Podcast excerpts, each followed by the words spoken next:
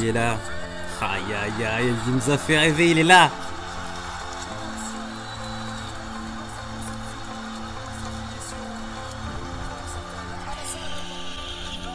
C'était travaillé ça?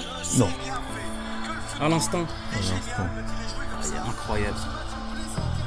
Archi bien placé, petit filet. Aïe aïe Amado, merci. aïe aïe aïe. Ah, ça, ça c'était le meilleur but, celui-là.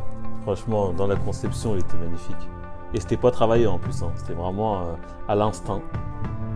Comme le joueur, l'instant. Ouais, c'est ça, exactement.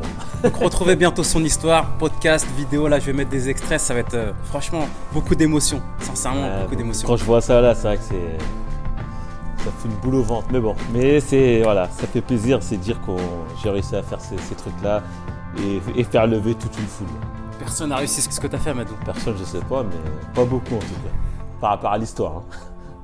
Et petit rappel, Amadou, parcours incroyable. Il a arrêté le football de 16 à 23. Il reprend à 23 ans.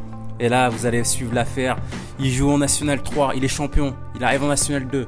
Il joue en Ligue 2, il est champion de Ligue 2. Il arrive en Ligue 1, il met 10 buts en Ligue 1. Franchement, Amadou, c'est un truc de dingue.